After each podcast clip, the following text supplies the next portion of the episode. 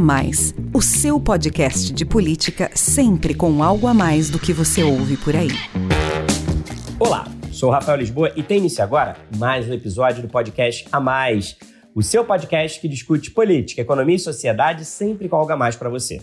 O A Mais faz parte da Bússola, que é uma plataforma de conteúdo estratégico parceria da revista Exame com o grupo FSB. Hoje o Amaz traz aqui para você um debate promovido pela Bússola sobre a importância da integração entre poder público, iniciativa privada e sociedade civil na defesa da agenda ambiental. O futuro da humanidade estará em discussão entre 6 e 18 de novembro no balneário de Sharm el-Sheikh, no Egito. É quando acontece a COP27, a 27ª edição da Conferência do Clima das Nações Unidas, que reunirá representantes de quase 200 nações além de ambientalistas, estudiosos das mudanças climáticas, grupos da sociedade civil, organizações não governamentais, empresas e governos locais, todos mobilizados para conter o ritmo do aquecimento global, que já produziu efeitos irreversíveis e ameaça a vida no planeta. A expectativa é que na COP27 o mundo reforce o compromisso de limitar o aumento da temperatura a 1 grau Celsius e meio até o fim do século, conforme estabelecido no Acordo de Paris e fundamental para evitar catástrofes climáticas. Para atingir esse objetivo, é preciso reduzir drasticamente as emissões de gases do efeito estufa. As metas de emissões apresentadas pelos países na COP26 do ano passado foram consideradas insuficientes, já que o aquecimento do planeta poderia chegar a 2,4 graus Celsius e, portanto, espera-se agora uma revisão ambiciosa desses números. O Brasil se comprometeu a reduzir as suas emissões em 37% até 2025 e 50% até 2030, tendo como base as emissões de 2005. O desafio, tanto no caso brasileiro quanto das demais nações, é transformar a intenção prevista nos acordos em ação efetiva e prática no combate às mudanças climáticas. E para isso, o trabalho deve ser conjunto, envolver poder público, iniciativa privada e sociedade civil. Afinal, só há desenvolvimento possível se as necessidades de hoje forem atendidas sem que se comprometa a capacidade das próximas gerações de fazerem o mesmo. As empresas têm papel decisivo na defesa do meio ambiente, tanto que há mais de 20 anos a ONU lançou o Pacto Global, uma iniciativa que envolve mais de 16 mil companhias e organizações em todo o mundo na promoção de práticas corporativas sustentáveis. Está cada vez mais claro que não há progresso econômico sem inclusão social e respeito à natureza. E nessa jornada rumo à economia de baixo carbono, os negócios passaram a ser guiados por três letras: ESG, ou em inglês ESG, a sigla que reúne suas práticas ambientais, sociais e de governança. Às vésperas do início da COP27, nós debatemos em pouco mais de uma hora de live no YouTube da Exame a participação da iniciativa privada no cumprimento das metas de descarbonização e os caminhos desenvolvidos pelo setor produtivo brasileiro para garantir o uso responsável dos recursos naturais, combinando crescimento e preservação. Me acompanharam no bate-papo Carlo Pereira, CEO do Pacto Global da ONU Brasil, Davi Tempo, gerente executivo de Meio Ambiente e Sustentabilidade da Confederação Nacional da Indústria, CNI.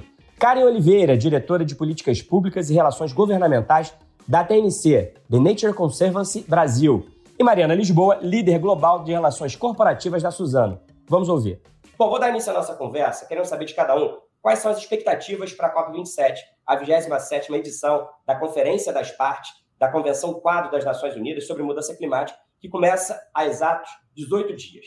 Serão duas semanas decisivas de debate na cidade egípcia de Sharm el-Sheikh, em busca de ações concretas para conter o ritmo do aquecimento global. O secretário-geral da ONU, Antônio Guterres, já comparou a emergência climática a um suicídio coletivo e, por isso, espera-se, ao fim das negociações desta COP, um compromisso mais efetivo dos países, tanto com a mitigação, isto é, a redução das emissões de gases do efeito estufa, quanto com a adaptação que busca reduzir os efeitos danosos das mudanças do clima já em andamento. Se o texto final do encontro ele é costurado, construído e assinado pelas nações, a COP vem se tornando, ano a ano, um fórum muito mais amplo e diverso, com a participação de outros atores, além dos governos nacionais. Eu estou falando de ambientalistas, acadêmicos, grupos da sociedade civil, organismos multilaterais, organizações não governamentais e, claro, as empresas. Daí que, além de ouvir as expectativas de vocês sobre a COP27, eu gostaria que cada um falasse um pouco sobre como as organizações que vocês representam podem contribuir efetivamente para que o debate ambiental avance, não apenas durante as duas semanas de COP, mas na defesa e no fortalecimento dessa agenda aqui no Brasil de forma permanente. Porque, como eu disse na abertura, a transição para uma economia de baixo carbono é um processo que envolve a integração entre poder público e iniciativa privada. Por isso, Vou começar agora pelo Carlos, que está à frente aí do Pacto Global da ONU aqui no país. O Pacto Global, que foi lançado no ano 2000 pelas Nações Unidas, é uma iniciativa que reúne empresas e organizações em todo o mundo da promoção e compartilhamento de práticas corporativas sustentáveis. O Brasil, né, Carlos, tem a, maior, tem a terceira maior rede local do Pacto, com mais de 1.500 membros e 40 projetos em andamento, que tratam de temas como água, saneamento, alimentos, agricultura, energia, clima, trabalho e direitos humanos. Quais são, então, Carlos, as suas expectativas para a COP27? Você está otimista? E como as empresas brasileiras, por meio do Pacto Global da ONU, podem e devem contribuir para essa agenda de desenvolvimento que precisa ser socialmente mais inclusiva e ambientalmente mais sustentável? Obrigado, Rafael. É, olha só, primeiro vamos colocar a bola no chão, né? E o que eu vejo muito na imprensa e com relação às pessoas também é que todo mundo sempre tem expectativa de que toda a COP vai ser uma COP 21, uma COP 25, né? É, o 26, no caso. Não é. Né? Então, a gente tem ali, e isso não é por conta de uma frustração nas discussões, nas negociações. Né? É porque, em determinada COP, determina-se alguma coisa e tem aquele planejamento. Então, muitas vezes, a gente tem ali COPs intermediárias. Né? E essa do Egito, é claro que a gente tem expectativa de que algumas coisas aconteçam, vou citar algumas aqui, mas só para a gente controlar a ansiedade e expectativa, ela não vai ser uma COP dessas como COP 26, COP 21, né? A gente não tem ali é, grandes coisas a serem definidas na COP 26, tá? Só para a gente, COP 27, desculpa, só para a gente ter um pouco de clareza nesse sentido. Mas, claro, né, vai estar tá todo mundo lá, porque tem muita coisa para ser discutida. Né? É, nesse sentido, só lembrar que, por exemplo, uma coisa importante que eu vejo pouca gente falando é com relação ao Global Stock Take. Né? Então, é o seguinte: a gente está se comprometendo com um monte de coisa, seja em questões de mitigação ou adaptação, ou financiamento, e só que a gente tem que saber como a gente está indo. Né? Então, para isso, estão sendo definidos, e várias discussões ao longo desse ano, desde o ano passado, na verdade, para que a gente defina, então, como que a gente vai medir país a país e, no agregado, como a gente tem caminhado nessas questões todas, tá?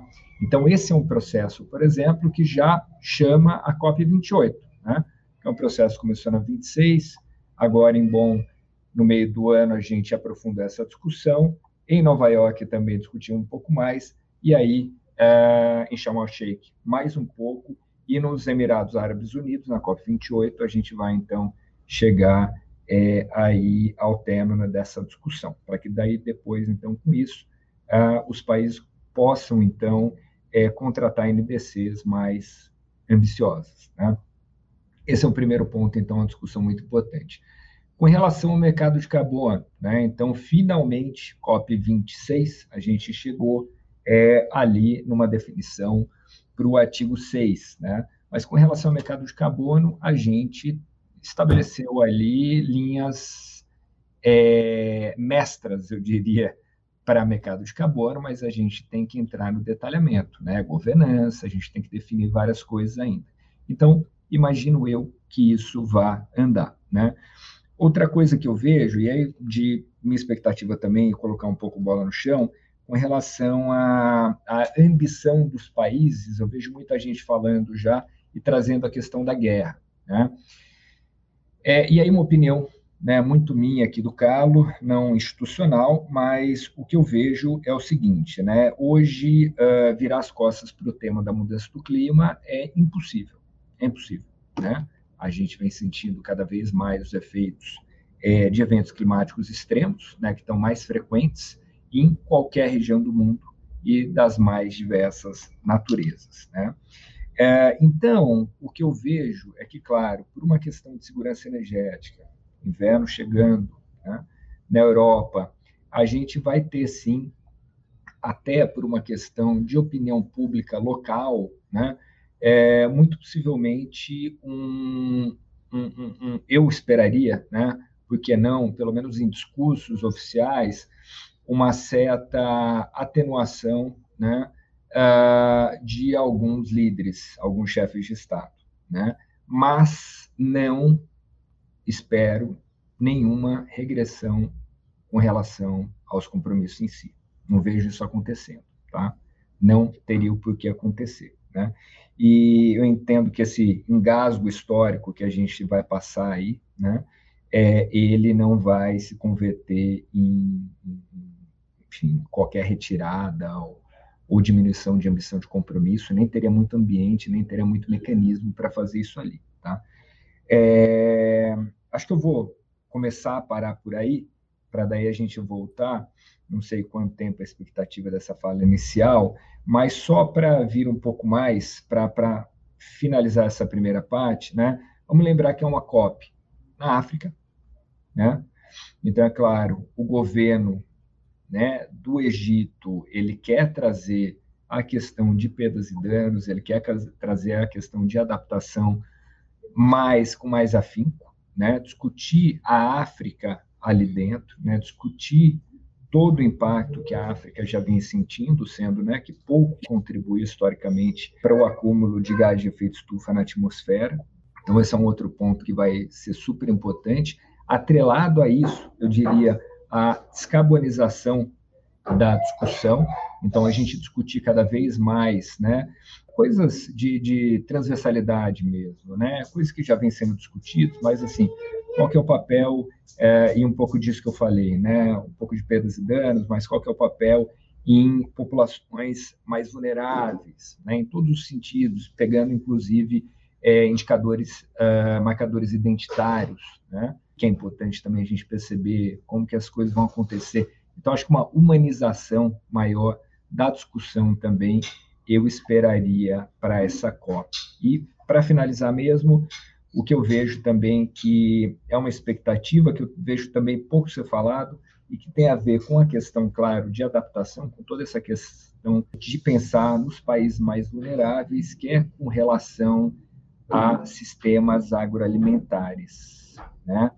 Isso é uma expectativa do governo egípcio, é uma expectativa dos Emirados Árabes também, fazer uma discussão maior nesse sentido. Né? A ONU fez uma grande conferência o ano passado sobre isso, e esse tema vai ganhar cada vez mais importância. Acho que eu vou parar por aqui. Aqui, aqui, aqui, na cidade do Rio está né, acontecendo nesse momento, quer dizer, hoje é o último dia, que é o oitavo fórum do Pacto de Milão, que é justamente reunindo governos locais, pensando aí essa questão da justiça climática e dos sistemas agroalimentares, né? O Carlos, então é importante então é, essa baixada de bola que você trouxe aqui é, para o nosso público, porque na verdade existem grandes conferências do clima que são grandes marcos, né? Então assim a COP 21 ela foi super importante porque se chegou a um acordo inédito ali que foi o Acordo de Paris para limitar a temperatura do planeta até o fim do século. A COP26, que na verdade ela deveria ter acontecido em 2020, mas aconteceu no ano passado por conta aí da pandemia, era importante também porque era naquele momento que os países deveriam apresentar aí as suas metas de redução de emissões, né, as NDCs, que são as, as contribuições. Eu lembro que ao fim lá da, da conferência de Glasgow, depois do Pacto de Glasgow, muito se falou que aquelas metas eram muito tímidas. Né? Daí o compromisso dos países revisarem essas metas. Então, o que você espera nessa COP27 é o início dessa revisão, que deve se estender até a COP28, lá nos Emirados Árabes, é isso? E você acredita que vai ter um aprofundamento aí na questão da governança em relação ao mercado global de carbono, que foi regulamentado né, com linhas mestras é, a partir da COP26, e essa questão clara aí de perdas e danos e de financiamento climático por conta dos problemas já enfrentados pelos países em desenvolvimento que acabam contribuindo muito pouco para o aquecimento do planeta. É isso, então, né? É isso aí, só lembrando, né, o que você comentou, né? Então, na COP 21 a gente definiu tal coisa. Definiu porque estava planejado de ser definido naquela data, né? Uhum. Naquela COP, né? Uhum. Então, isso lembrando, né? Tudo é planejado, nada é a gente vai de coração aberto, negocia coisas ali, define-se coisas que não estava sendo planejado para aquilo. O que acaba tendo muitas vezes é um atraso, mas não dificilmente um, uma antecipação. adiantar as coisas, dar uma antecipação. E o que você comentou aí, então, só para passar, e, e, o que eu falo, então, né, da humanização da discussão, muito claro, focado em justiça climática, né? essa é uma coisa importante. Outro ponto super importante aí, pensando em impacto global, né? Só para responder a tua pergunta e trazendo esses dois pontos rapidamente, né? Uma questão para as empresas é com relação ao estabelecimento de metas, né? Baseadas na ciência. Então, o SBTI, que é uma iniciativa nossa do Pacto Global com WWF, WRI e CDP, vem se sofisticando cada vez mais, né? E tendo ferramentas para setores específicos, etc, etc. É, isso é uma pressão que as empresas vão sofrer mais e mais, né? Vamos lembrar, né? Notícia boa, COP21, a gente tinha 30% do PIB é, comprometido com metas de descarbonização, né? Metas de neutralidade de carbono, e agora a gente tem na COP26, então, a gente teve, a gente chegou a 90%, né? Então, notícia boa, só que assim como, e pensando em, em Global Stock Take, assim como a gente tem para os países, vai ter uma pressão cada vez maior para as empresas, para que elas mostrem, então, os planos, né? E aí eu cito sempre a Climate 100 Plus, né? que é uma iniciativa do PRI com outras organizações, que é, então, para conversar, é, fazer engajamento com conselhos de administração de empresas, pedindo, então, não só estabelecimento de metas de neutralidade, mas o plano por trás, né? E as perguntas são muito simples, né? Então, assim, pô, tem meta para neutralidade? Tem, ah, 2050, puta bacana. Mas como é que faz até 2030? Como é que é para amanhã? Tem orçamento atrelado?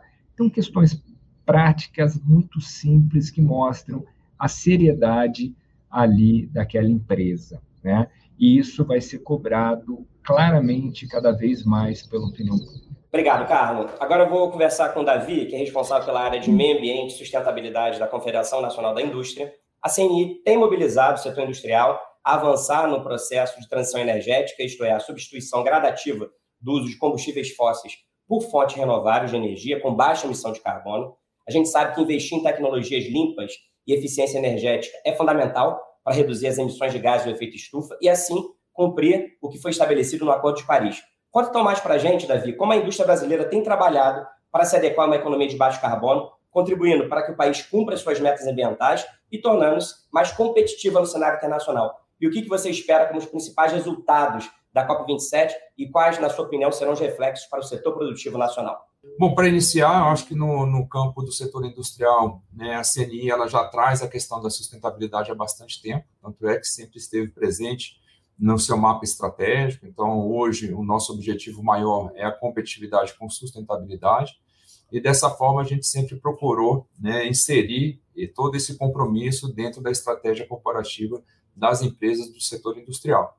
É claro que, como o Carlos colocou, hoje a gente já tem um cenário né, um, um pouco diferente do que a gente já vinha lidando. Hoje, os fóruns internacionais que a CNI participa praticamente dois grandes temas têm norteado todas as discussões e, e, decisões, que é a questão da segurança energética e também da segurança alimentar. Então, são dois grandes temas que o setor industrial pode ser visto como parte da solução, né? isso vem sendo bastante debatido dentro aqui da nossa base, mas tem é, algumas é, é, tendências também que precisam ser levadas em conta, né? tanto no ambiente doméstico quanto também no ambiente internacional. A gente sabe que hoje o Brasil está num processo de adesão ao CDE, né? a gente sabe que 40% dos instrumentos econômicos diz respeito a meio ambiente e sustentabilidade, então quando você relaciona política pública ambiental com os instrumentos econômicos, você precisa aí qualificar melhor uma avaliação de efetividade dessas políticas.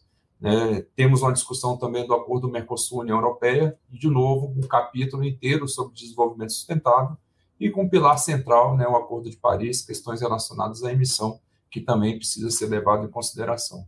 Fora isso, tem todos esses movimentos né, de recuperação pós-Covid, é, vários pacotes aparecendo, um Green Deal europeu anteriormente e agora o americano, cerca de 430 bilhões de dólares, né, a maior parte direcionado para a parte energética, e também aí a questão geopolítica, né, fazendo aí uma grande diferença né, principalmente naqueles países mais dependentes né, de energia da região da guerra. Né. Então, tudo isso né, nos leva a considerar todo esse ambiente e também identificar alguns compromissos que vêm saindo, não só na última COP, mas né, ao longo do tempo. Isso também é, abrange não só países como empresas. Né? Então, vários assumindo aí um, um compromisso de neutralidade climática, enxergando o carbono como commodity, né? trazendo a questão da expansão de renováveis como parte da solução, uma parte bastante importante quando se fala de transição energética, né? algumas discussões maiores em relação a subsídios, incentivos econômicos, né? no, primeiro, no primeiro caso para fontes fósseis, no segundo para fontes renováveis, né, questões relacionadas a ESG e a entrada do setor financeiro com bastante força nessa agenda e que vem sendo um diferencial na adoção desses critérios e discussão desses critérios muito relacionados à taxonomia e principalmente algumas discussões internacionais como o EU Deforestation e também a questão do ajuste de carbono na fronteira, que isso tem bastante impacto no que a gente pode discutir um pouco mais à frente, né, quando se fala principalmente de mercado de carbono. É, tudo isso, né, e a CNI ela avaliou com bastante cuidado e toda a agenda também de política pública que a gente já tinha definido aqui junto com os setores e construímos uma estratégia, né, uma estratégia bastante simplificada, mas que é, fosse um norteador quando se falasse em transição para uma economia de baixo carbono para o setor industrial. Então, elencamos basicamente quatro grandes pilares, né, e dentro desses pilares a gente já desenvolveu alguns planos de ação para é, efetivamente trabalhar a questão dos pilares. Né? Então, quando a gente fala de transição energética, a gente já tem uma, uma, agenda bastante estruturada quando se fala de eficiência energética, um tema que a gente sabe que é a energia mais barata. Né? Em épocas onde existe uma escassez né, desse insumo, eu acho que é bastante relevante. Então, fizemos desde 2015 um primeiro approach, um primeiro trabalho, chamado Aliança, né? contemplamos 12 grandes plantas industriais, né, a economia é, é, é, é a, a, economia de energia era suficiente para iluminar uma cidade de 60 mil, 60 mil habitantes, né, mas o, a gente não parou por aí. Né, esse ano a gente lançou uma segunda parceria com o Procel e também com a Abraço, e a ideia é a gente dobrar a quantidade de plantas. Então, anteriormente, a gente atendeu 12 e agora a ideia é que a gente passe a atender 24 grandes empresas, principalmente daqueles setores energointensivos. Claro que isso também é um, um modelo de discussão, se você quer ou não, né, a partir do modelo de Estado, dar escala a esse programa. Né. Mas trabalhamos também a parte de expansão de renováveis, estamos trabalhando dentro do Congresso, né, principalmente quando se fala de offshore, mas a ideia é que a gente continue mantendo a expansão de renováveis, que a gente sabe que é bastante relevante quando a gente fala de NDC. Então, eólica solar e biomassa dentro desse escopo, além, claro, do fortalecimento da nossa política nacional de biocombustíveis, que também é bastante importante quando se fala de redução de emissões. E, por último, a questão né, de, de novas tecnologias e inovação. Né, a gente sabe que hoje a, a CNI está bastante envolvida, assim como as federações de indústria, os setores e empresas nessa agenda mais nova, né, que vem sendo considerada né, uma agenda muito importante para vários países desenvolvidos, que é a questão dos combustíveis, do hidrogênio. Né, a gente fala muito em hidrogênio sustentável, e não somente o verde. Né, o sustentável, a gente sabe que existem também tecnologias para que você possa fazer a captura de carbono. Então, a gente trabalharia tanto o verde quanto o azul com captura de carbono, até porque o Brasil hoje ele tem muita vantagem comparativa nesses é, é, nessas agendas. Né? Então, é, a gente sabe que hoje algumas regiões estão mais avançadas, principalmente olhando ali para o Nordeste, Ceará, Rio Grande do Norte, descendo um pouquinho ali para o Rio de Janeiro e também já no Rio Grande do Sul. Então, essa agenda do hidrogênio vem sendo, com certeza, ali, considerado como uma das grandes é, alternativas, a, principalmente a questão do gás natural. Né? Claro que isso também vai ser levado, e já entrando aqui no assunto da COP, né, para a COP, para bastante é, interação com vários países. Né, do lado do Brasil, vai ser uma COP dedicada à parte de indústria sustentável e também energética. Então, são os dois temas que vão nortear as duas semanas do Brasil.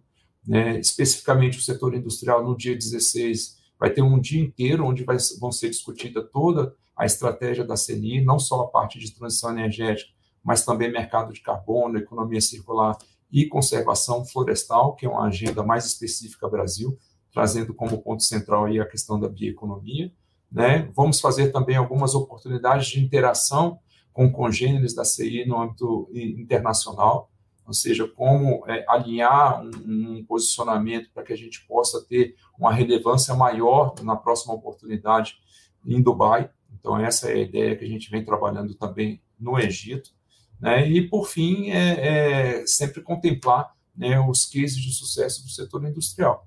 É, quando a gente compara é, os setores, né, olhando, fazendo um recorte dos energointensivos, a gente sabe que esses setores do Brasil são muito mais competitivos em termos de sustentabilidade que outros, países, que outros países do mundo. Né? Então, a gente tem como exemplo o cimento, o pessoal de papel e celulose, a, indústria química, aço, né, vidro. Então, todos eles com muito mais competitividade quando se fala de emissões, quando se compara com o mesmo setor em outras regiões do globo. Então, é isso que a gente vai mostrar também. Por que, que a indústria brasileira é tão competitiva nesse, tão competitiva nesse, nesse quesito? É, e a ideia é a gente também abrir a oportunidade para vários tipos de porte, né? não só aquelas grandes empresas, mas empresas menores também que vão levar a inovação para essa agenda.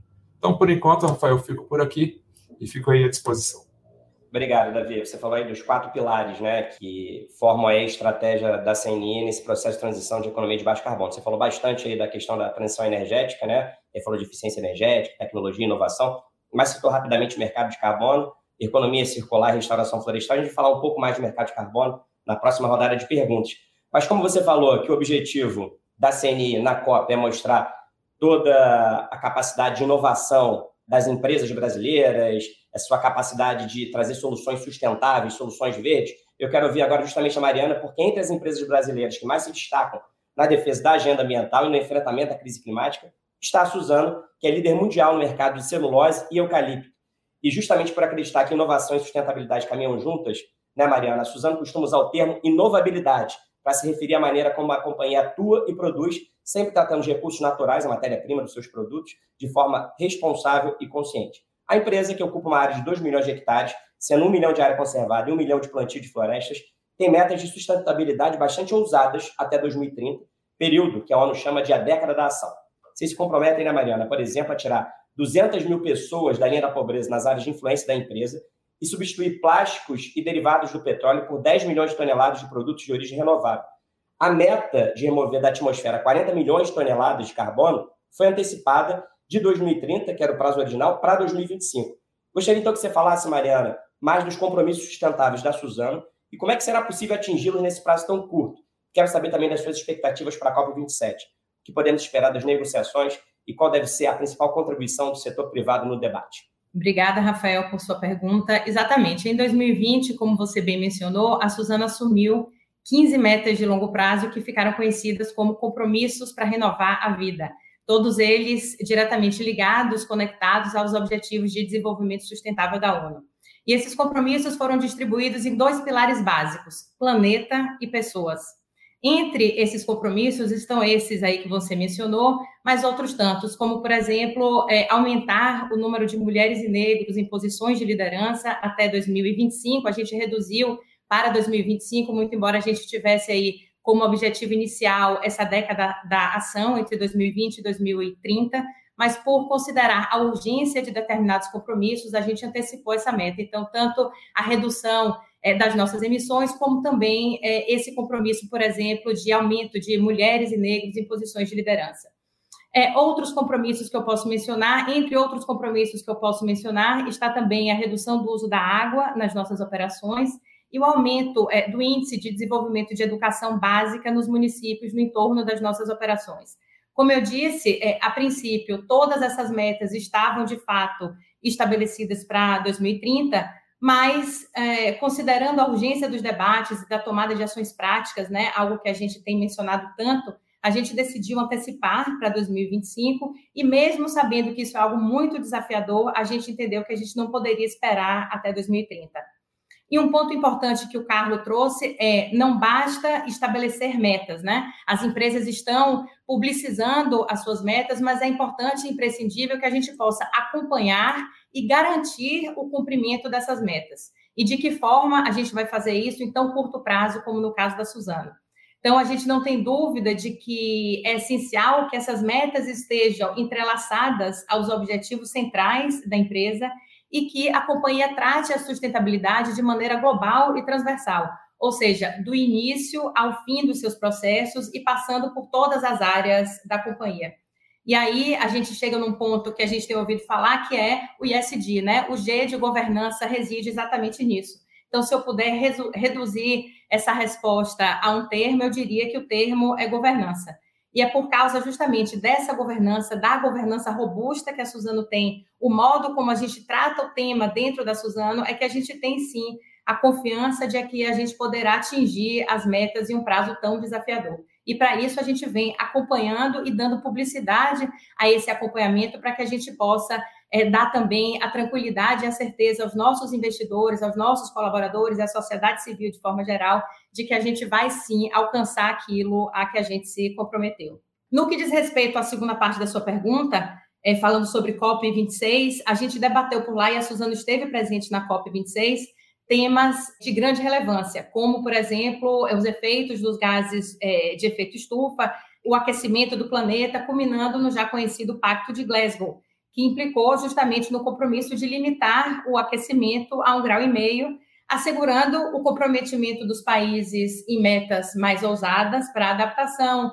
mitigação, financiamento climático, colaboração e a nossa expectativa, Carlos, é que na COP27, a COP27 feche esse ciclo de intenções e seja e fique conhecida realmente como a COP da ação, trazendo detalhes e regulamentação para tudo que já foi acertado na COP26. E a partir daí, pavimentando de fato, de forma definitiva, um caminho para a implementação dos compromissos globais em temas fundamentais, como mercado de carbono e justiça climática. Essa aí é a nossa expectativa para a COP27, a gente vai estar presente lá também. Eu não tenho dúvida de que é, ao setor privado é, cabe um papel aí é, muito importante de colaborar com seus respectivos governos em prol de posicionamentos e objetivos comuns. É, eu acredito muito no ativismo empresarial, então o setor privado deve ser um facilitador das discussões climáticas, é, porque é o compromisso do setor privado com, junto com o governo que de fato fará a diferença. Então, é, o que a Suzana espera é que esses objetivos sejam cumpridos nesse ano. A gente sabe que um ano de atraso significa cerca de 36 bilhões de toneladas de CO2 da, na atmosfera. Então, eu costumo dizer que a gente não tem mais o luxo do tempo. Né? A gente não pode mais aceitar é, apenas as promessas é, de redução, que, que as promessas sejam apenas promessas, sem a adoção de fato de medidas práticas. Então, o meu desejo e o meu sonho é que, de fato, a COP27 fique conhecida como a COP da ação. Maravilha, é o que todos nós esperamos aqui, é menos intenções e mais ações. E eu achei interessante esse, esse aspecto que você falou do ISD, a gente debate muito aqui na Bússola, na Exame, essa questão do ISD, e quando se fala das práticas ambientais, sociais e de governança, né, a gente divide elas em caixinhas. E é interessante porque a governança é sempre pensada como uma questão mais de compliance, pensando aí a ética, a transparência, mas é interessante pensar também a governança como, é, como a, a força capaz de fazer com que as promessas e as intenções ambientais e sociais elas sejam executadas, elas sejam implementadas, né? Então, na verdade. Os outros é, fato, sejam garantidos, né? A, a, governança é que permite que esses outros pilares tenham a sua representatividade e as ações sejam executadas, né? Então, o que se espera, o que vocês esperam, então, da COP27 é que a governança se aplique ali e as promessas sejam cumpridas. É isso, né? Isso aí. Bom, agora eu quero falar, então, com a Karen, da TNC, a The Nature Conservancy é uma organização global de conservação ambiental que trabalha junto a governos, setor privado, sociedade civil e comunidades locais. Está presente em 76 países. Aqui no Brasil já atua há mais de 30 anos. E dentro desse conjunto de iniciativas de conservação, restauração de ecossistemas, a TNC, né, cara, costuma levar para as COPs experiências bem-sucedidas localmente que podem ser compartilhadas em outras regiões, escalonadas globalmente. Que soluções desenvolvidas pela TNC Brasil com parceiros locais devem ser apresentados na COP27. E, Karen, como representante de uma organização com histórico de décadas de defesa do meio ambiente, combate às mudanças climáticas, com uma rede de apoio que conta com mais de um milhão de membros em todo o mundo, incluindo aí cientistas e pesquisadores como você, Karen, quais são, na sua avaliação, ou quais deveriam ser as prioridades dessa nova edição da conferência? Quais as principais recomendações da TNC para essa nova rodada de negociações pelo clima? Eu me somo aqui aos colegas falando um pouco sobre esse perfil que a COP 27 nos traz, que o Carlo muito bem trouxe logo de, de início da conversa, né, destacando uh, a necessidade de colocar a bola no chão. Né? Essa é uma cópia da implementação, né? não é uma cópia de grandes acordos, é uma cópia onde a gente tem uma grande lista de tarefas e está na hora de fazer essas tarefas realmente acontecerem. É, mas como é que a gente pode falar de implementação se os compromissos financeiros é, que vêm sendo assumidos ao longo das diferentes conferências é, não estão sendo implementados de fato? Então, essa é a primeira grande expectativa que a gente chega na COP. Né? É como fazer com que os muitos compromissos é, anunciados ao longo é, de todas as conferências realmente sejam implementados. Claro que avanços aconteceram. Né? O próprio setor privado, ah, no ano passado, ah, fez a, a, o anúncio né, de que tudo que já vinha sendo mobilizado de recursos globalmente chegavam a mais de 130 trilhões de dólares. É uma quantia muito significativa. E a gente sabe que esses avanços estão acontecendo, mas não na velocidade necessária. E aí, quando a gente fala de velocidade, a gente entra num outro ponto muito crítico, principalmente nesse cenário de aquecimento global crescente, onde o desafio de manter né, o aquecimento global em 1,5 para que todas as condições ecossistêmicas sejam mantidas e assim a gente continuar conseguindo produzir bem, gerando bem-estar social e inclusão, é, fica muito fragilizado nesse cenário, porque as desigualdades entre os países é, fica muito evidente. E aí a gente já entra num outro ponto que também já foi trazido aqui, que é a urgência em acelerar as medidas de adaptação e as medidas é, também relacionadas a perdas e danos. Porque essas são chave justamente para, num cenário em que o aquecimento global não está conseguindo ser é, é, contido dentro da velocidade que nós precisamos e que as catástrofes ambientais e climáticas são cada vez mais presentes, com inundações, com períodos de seca prolongados, ou seja, comprometendo a segurança alimentar e hídrica, passa a ser também uma grande expectativa. E, nesse sentido, o ponto da justiça climática, que também já foi trazido aqui, é fundamental dentro desse contexto, porque quando a gente está falando da justiça climática, a gente está falando daqueles que são mais vulneráveis é, nesse momento de, de crise climática e que precisam de uma atenção especial. E, nesse sentido, nós na TNC trabalhamos muito com as representações indígenas, com, a, com as representações das comunidades tradicionais também, que têm um papel chave nesse processo de fundamentar a segurança climática que todos precisamos, somados também ao papel da mulher. E o papel da mulher, a questão do gênero e clima, é muito importante também nesse debate, porque ele dialoga também com a segurança alimentar, também com a segurança hídrica, entre outros grandes fatores. E essa mulher, a questão do gênero e clima, é, ele está presente em todos os setores, seja o setor agrícola, seja o setor industrial, seja nas comunidades locais, todos têm um papel fundamental e esse ponto é chave também de ser destacado. Agora, um outro assunto que dialoga diretamente com o ponto da descarbonização ah, é o que o conflito entre a guerra a guerra entre, desculpe, a guerra entre a Rússia e a Ucrânia, né, este conflito, nos traz, né, com a dificuldade de abastecimento de gás, principalmente ali na, na região da Europa. É, isso, muito possivelmente, vai acelerar todo esse debate é, e uma pressão cada vez maior dentro desse processo de transição para uma economia de baixo carbono.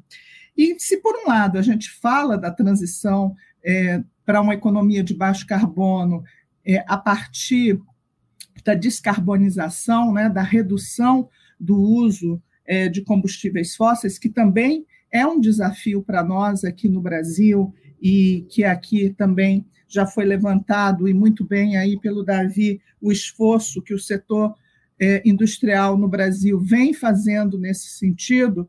É, e ainda, e que bom que no Brasil a gente tem uma matriz energética, uma das mais limpas do mundo, por outro lado, essa transição para a economia de baixo carbono segue sendo um desafio muito grande para nós quando nós falamos do uso do solo, né? o uso do solo desordenado, que acaba sendo penalizado né, pelo desmatamento, desmatamento ilegal, que é responsável aí, principal responsável pelo volume de emissões né, que comprometem ah, o desempenho é, do Brasil.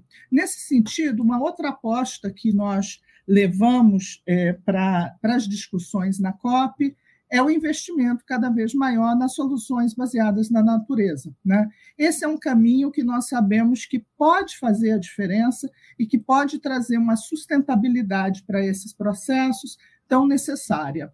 Claro que hoje, se nós olharmos o financiamento climático como um todo, menos de 10% é investido em soluções baseadas na natureza. Mas nós acreditamos que este processo trabalhado dentro de uma cadeia com, com as diferentes partes interessadas, efetivamente podem mudar a realidade local, é, onde você consegue uma implementação efetiva desses resultados. Só para citar um exemplo, hoje, quando a gente fala de restauração, de restauração florestal, é tão necessária para, por exemplo, alimentar o mercado de carbono, que é um dos, dos nossos pontos também aqui, a cada dois hectares restaurados, um emprego é gerado. Ou seja, se nós pensarmos na meta do Brasil de 12 milhões de hectares a serem restauradas, assumidas dentro do compromisso do Acordo de Paris, isso significa a possibilidade de ter até 2,5 milhões de empregos gerados no país somente com a restauração florestal. Por outro lado, chama muita atenção também a capacidade de geração de renda. Por exemplo, nós trabalhamos muito com sistemas agroflorestais na região do Pará esses sistemas nos permitem ah, trabalhar ali de forma integrada, mantendo a floresta em pé, o cacau, a mandioca, frutas, que atendem às necessidades locais, geram renda para aquele pequeno agricultor familiar e traz uma nova realidade. É, hoje, a gente já pode é, afirmar que a renda associada a um hectare de cacau restaurado supera em sete vezes um hectare de pasto. Então, é, são números que a gente começa a ver dentro das soluções baseadas da natureza que são bastante efetivos dentro do processo de mitigação climática, né, dos danos climáticos, e que se somam também aos processos de adaptação. Então, são esses a, as nossas grandes apostas nós também estaremos lá, como, Mariana aqui destacou, como sei também que o Carlos Pacto Global vai ter um evento grande também. Nós estaremos no Nature Pavilion, também mostrando um pouco desses trabalhos que a gente vem desenvolvendo, não só no Brasil, mas globalmente também.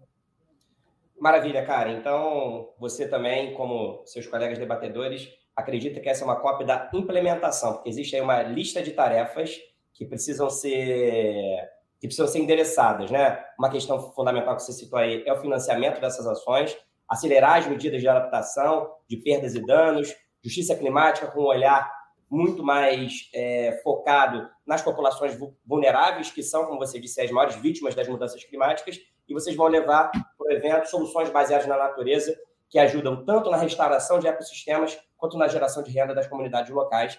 E é isso que a TNC vai levar aí, a TNC Brasil, para a COP27. Agora, eu quero conversar com vocês sobre um tema que todos vocês destacaram, que é e é considerado estratégico para ajudar os países a reduzir suas emissões de gases do efeito estufa e assim limitar o aumento da temperatura do planeta, que é o mercado de carbono, né? a negociação de créditos de carbono para compensar emissões. Uma das principais conquistas da COP26, o Carlos disse isso logo na nossa abertura aqui, no ano passado em Glasgow, foi a regulamentação do artigo 6 do Acordo de Paris, que cria o mercado global de carbono, mas, como ele disse, foram definidas linhas mestras para o comércio de créditos carbonos entre países, entre empresas. Foi um passo importantíssimo para o futuro mais sustentável, mas precisa avançar. Só para esclarecer aqui o nosso público, existem dois tipos de mercado de carbono. O mercado voluntário, que é liderado pelo setor privado por meio de metas das próprias companhias, metas voluntárias, a neutralizar suas emissões, e tem o mercado regulado, com regras definidas pelos governos, com potencial para reduções mais expressivas.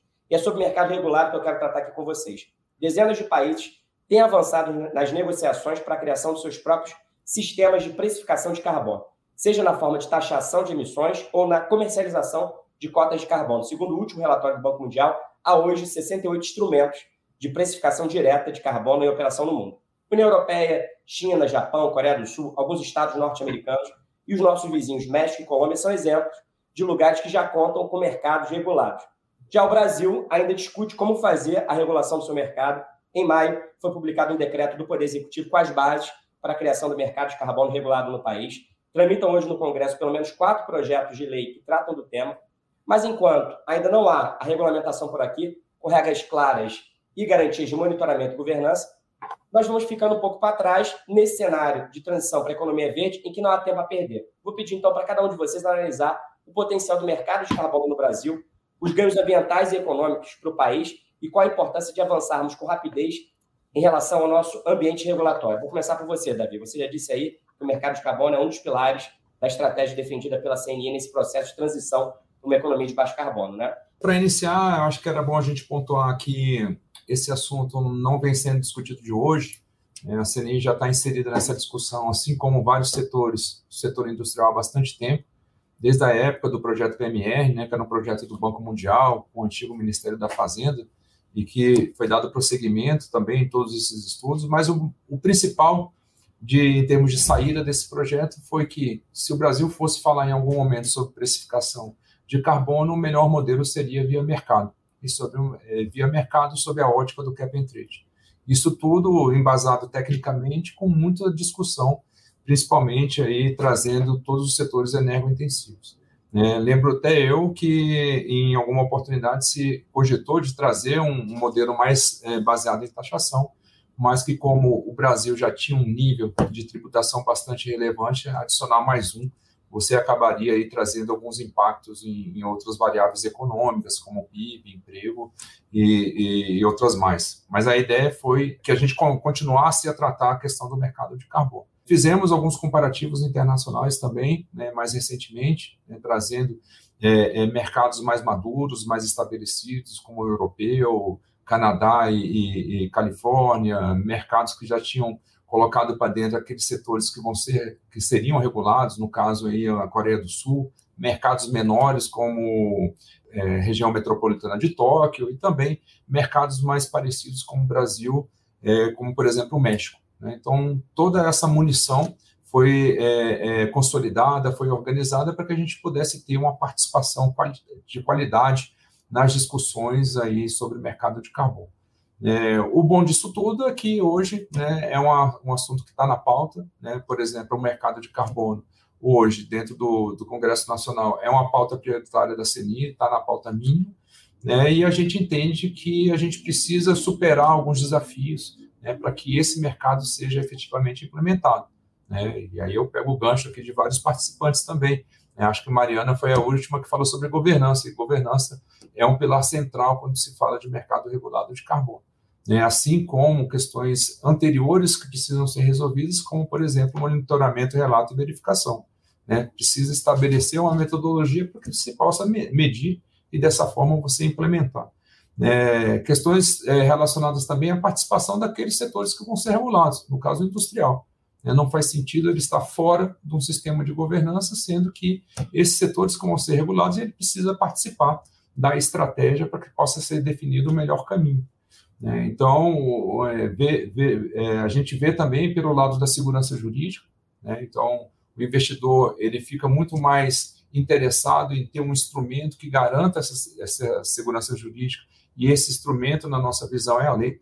Né? Então, por isso que a CNI vem investindo bastante nessa é, negociação e também nessa contribuição a um texto que represente aí os interesses do setor é, privado. Né? É um texto que ele já está bastante maduro, é um texto que foi amplamente discutido, né, mais intensamente aí na última durante a última COP, durante o último ano, mas que agora né, nos parece que é um momento mais adequado né, para se encaminhar e para evoluir nessa discussão. Tem alguns outros assuntos relevantes, né, acho que a gente não vai entrar aqui em discussões específicas, mas questões internacionais são muito importantes. Né? Então é preciso que o nosso mercado a nível doméstico ele converse com os outros mercados a nível internacional. Né? Eu vou trago aqui como exemplo o próprio CIBEN, né, que é o ajuste de carbono na fronteira.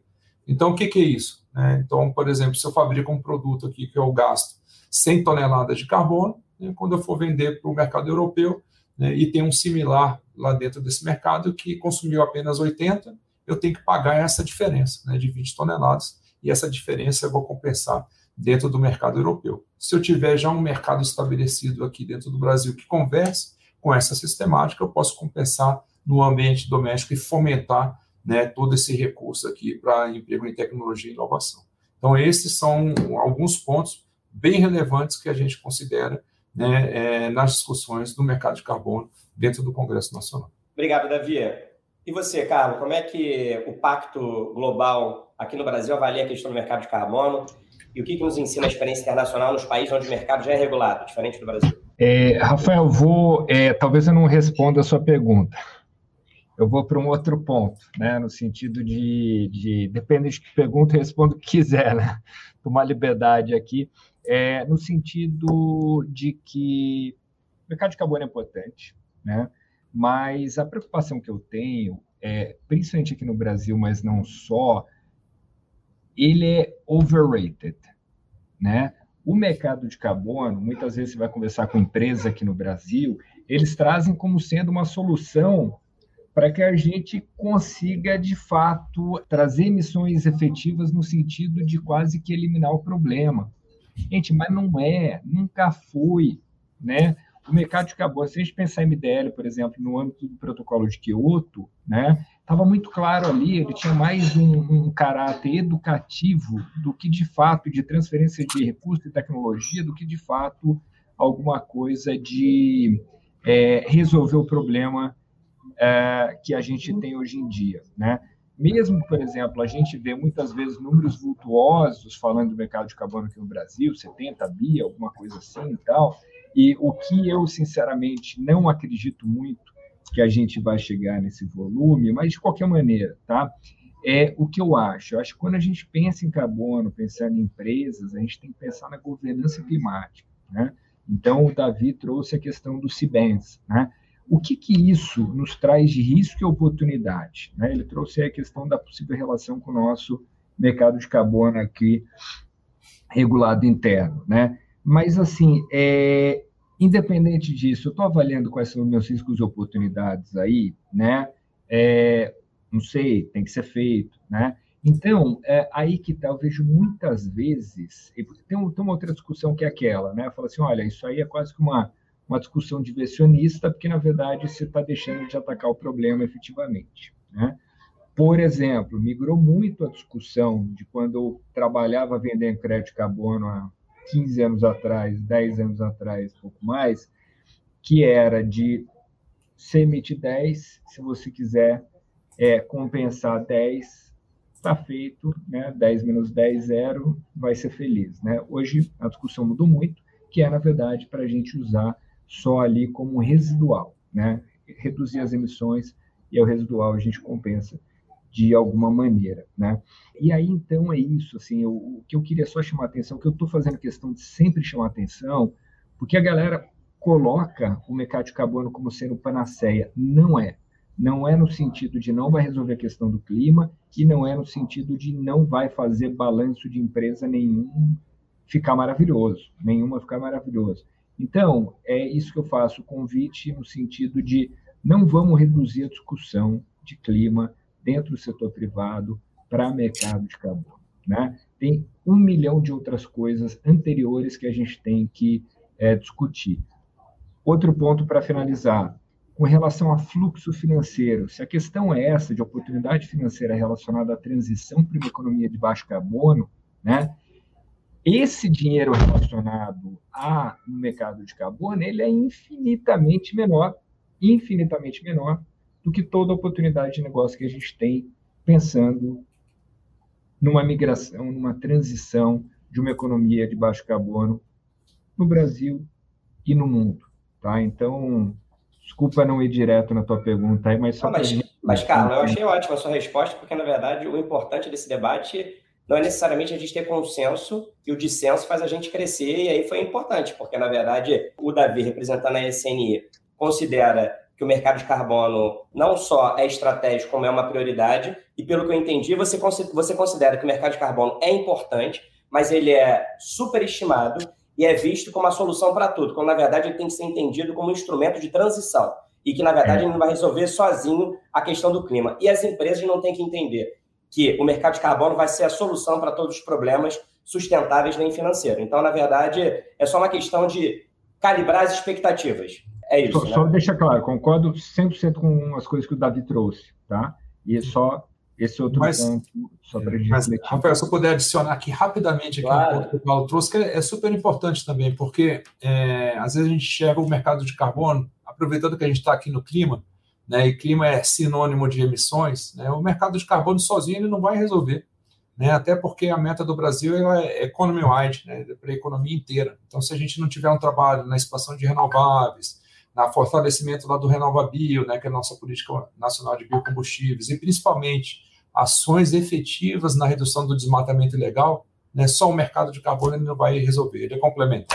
Seria só essa uma parte que eu queria fazer. Sim, ficou claro aí que o mercado de carbono é um instrumento importante, né? E que existe uma série de expectativas em relação a ele, mas ele sozinho não resolve, principalmente a questão climática, porque na verdade o que a gente tem que tentar é justamente o carbono zero.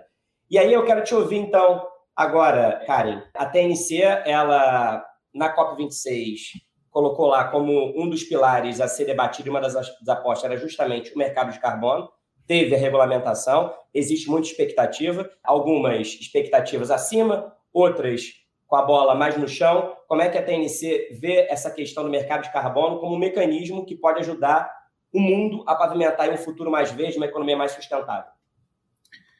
Obrigado, Rafael. Eu gostei muito dos pontos que o Davi e o Carlos trouxeram à tona, porque destaca a necessidade inicial de separar o que é mercado voluntário do que é mercado regulado. Né? Esse é o primeiro ponto. O Carlos trouxe, o Davi trouxe outro ponto na fala dele anterior, relacionada às relações comerciais, né? União Europeia colocando regras, é, relação China-Estados Unidos, a questão da OCDE, a questão da União Europeia-Mercosul, e ali a gente tem um ponto muito forte quando a gente fala das salvaguardas, porque muitas vezes a gente fala só das salvaguardas é, socioambientais, mas existem salvaguardas climáticas também, que dialogam diretamente com essa questão e os compromissos do, do setor privado, os compromissos das empresas, principalmente na área de commodities, em produzir commodities e aí dentro de todo o ciclo de vida com emissão zero. É, esse é um desafio, um desafio gigante, e que o mercado de carbono pode ajudar bastante dentro do processo voluntário. Então, por aí a gente vê a necessidade de trabalhar dentro de uma visão integrada, dentro de um planejamento territorial, aonde eh, os diferentes atores que atuam dentro do processo se complementam para fazer essa mudança que a gente tanto precisa é, numa, num enfrentamento real à mudança climática. É, somado a isso, eu concordo muito com o que o Carlos falou. O, o mercado de carbono ele é um incentivo, dentro dos muitos instrumentos de incentivos que nós podemos ter justamente para este combate à, à mudança do clima, o mercado de carbono entra como um incentivo. E é um incentivo que dá trabalho, que a gente precisa ainda melhorar a sua implementação. E aí, para melhorar a implementação, dentro do, do mercado voluntário, a gente tem uma série de condições que precisam ser, ser uh, uh, trabalhadas. Nós temos explorado bastante isso, associando o mercado voluntário de carbono com pagamento por serviços ambientais dentro de processos de restauração florestal, com bastante sucesso. Então, você vê que é uma ferramenta que é indutora de uma mudança comportamental associada a produzir mais sem desmatar, né? isso dentro da cadeia produtiva como um todo. Então, esse é um, um primeiro ponto.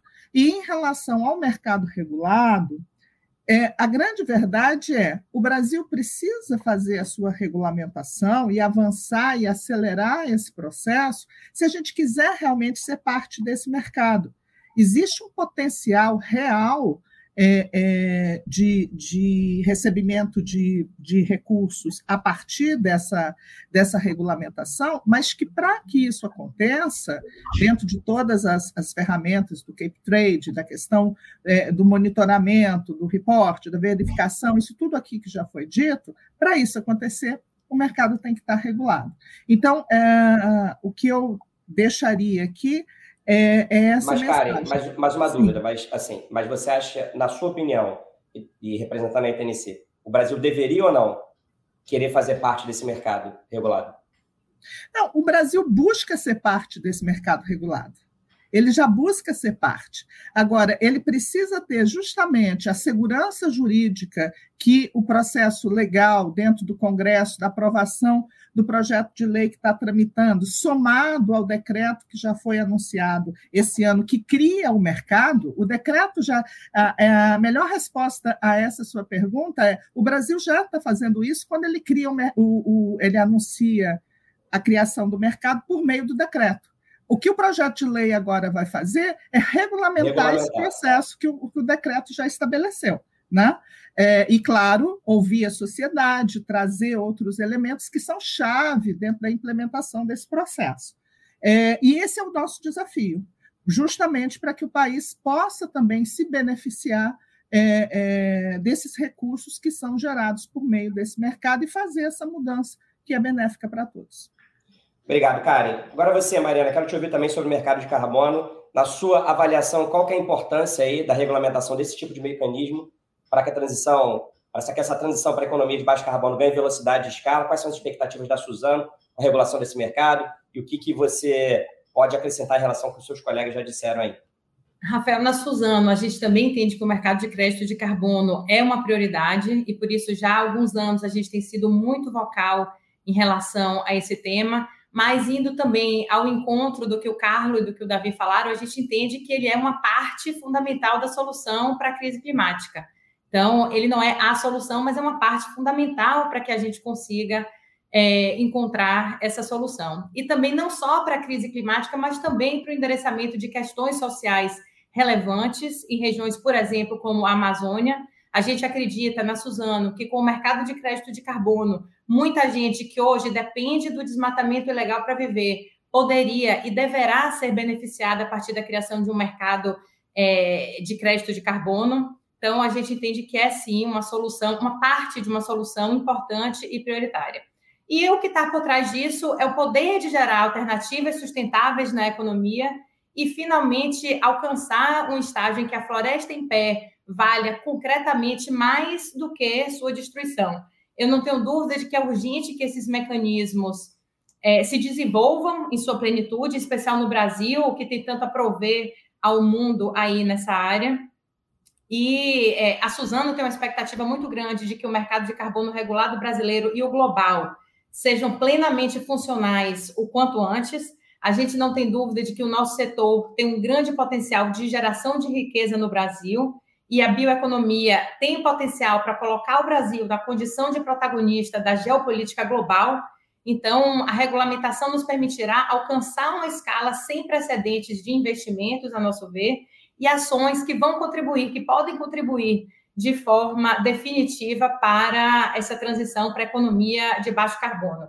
As oportunidades claramente contemplam outros setores, não só é, o setor, o nosso setor que já está tão avançado nessa questão, mas outros também, já que as oportunidades são enormes para todos, dados é, os incentivos à geração de novas tecnologias que só terão, a nosso ver, a agregar a competitividade das empresas.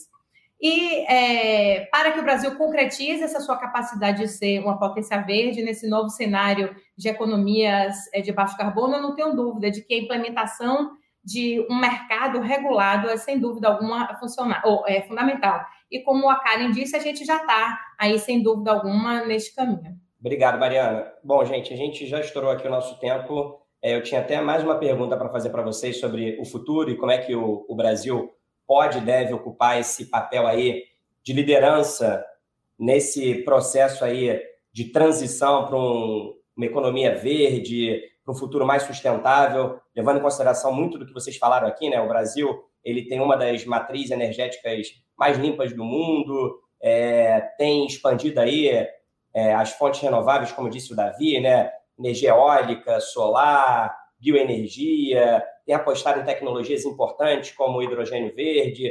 A gente sabe que o Brasil tem uma das maiores coberturas florestais do mundo, o que disse a Kari, como que é importante a questão da floresta de pé para poder capturar o carbono da atmosfera, enfim. Então, o Brasil ele, ele tem aí é, uma série de condições que o deixam numa posição privilegiada para liderar esse debate climático do mundo. Então, agora, na hora de me despedir de vocês, eu quero ouvir de maneira muito objetiva, se vocês puderem, obviamente, não sei como é que está o tempo de vocês, o que, que falta para a gente assumir efetivamente esse protagonismo e liderar esse debate da agenda ambiental no mundo, um tema que está aí, que vai estar tá em pauta agora é, nas próximas semanas, lá na COP27.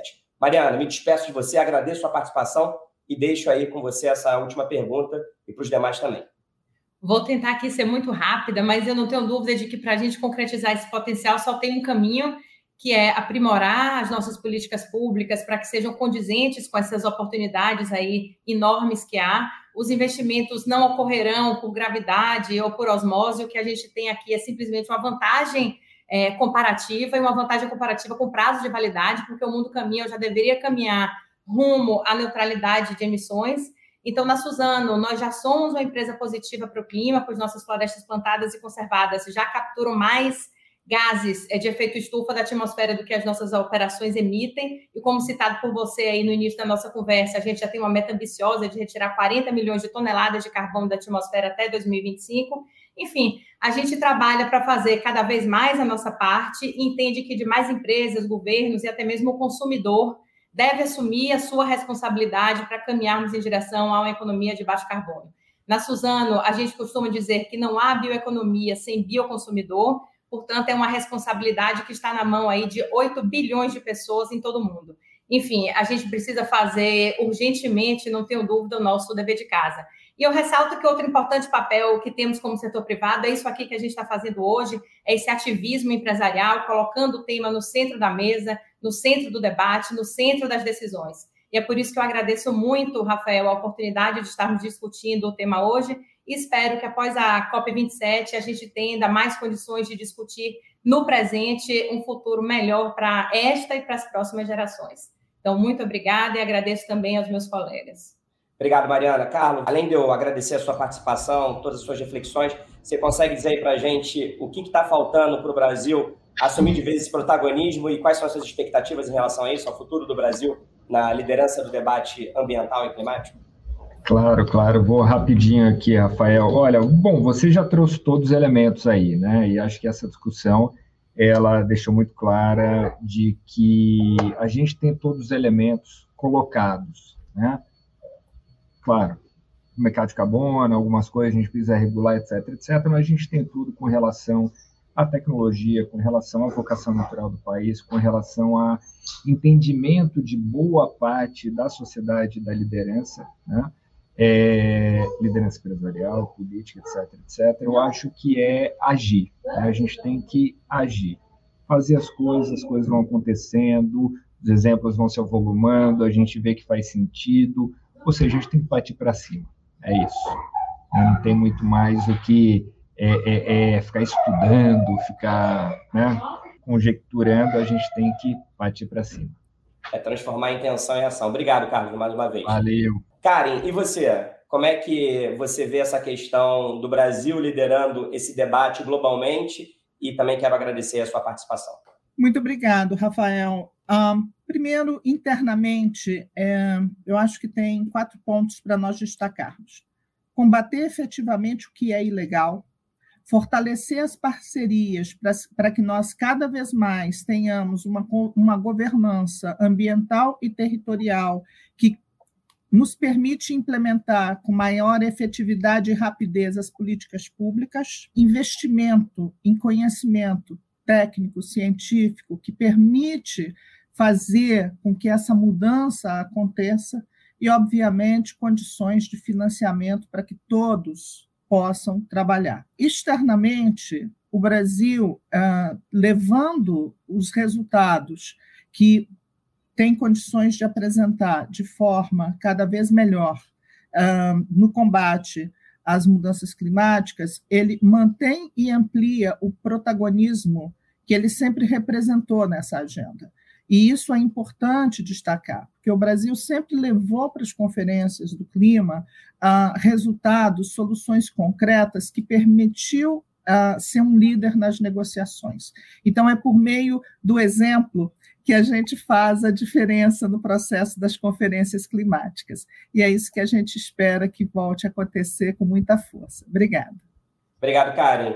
E agora você, para encerrar, Davi, quero também agradecer a sua participação e pedir para você falar um pouco das suas expectativas em relação ao Brasil, ocupando aí um papel de liderança e protagonismo no debate ambiental e climático e com o auxílio aí luxuoso das empresas brasileiras que a gente sabe já vem trabalhando muito nessa agenda ambiental. Bom, obrigado, Rafael, e, e com certeza esse número vai aumentar cada vez mais. Né? Acho que a questão da sustentabilidade vem se incorporando né, em muitas empresas, muitas empresas aí bastante engajadas.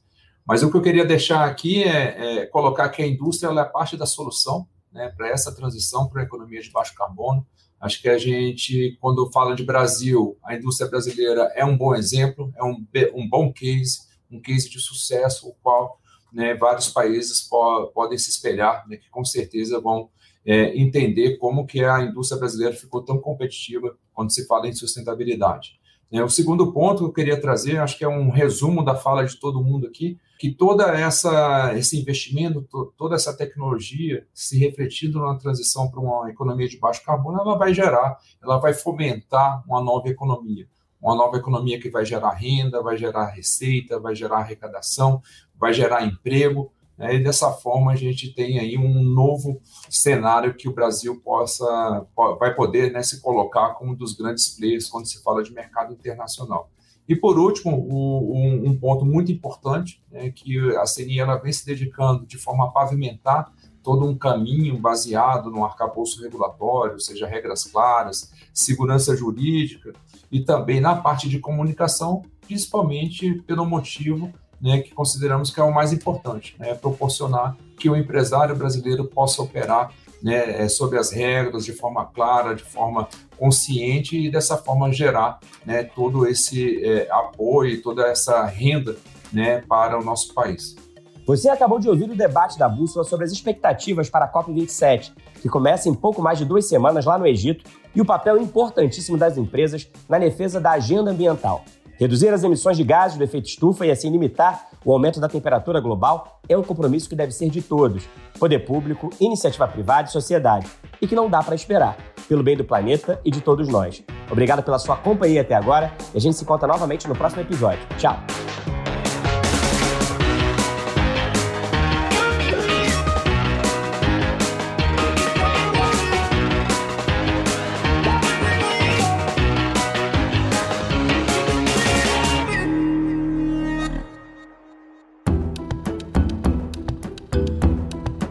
Na edição Guilherme Baldi, este podcast faz parte da plataforma Bússola, um produto do grupo FSB.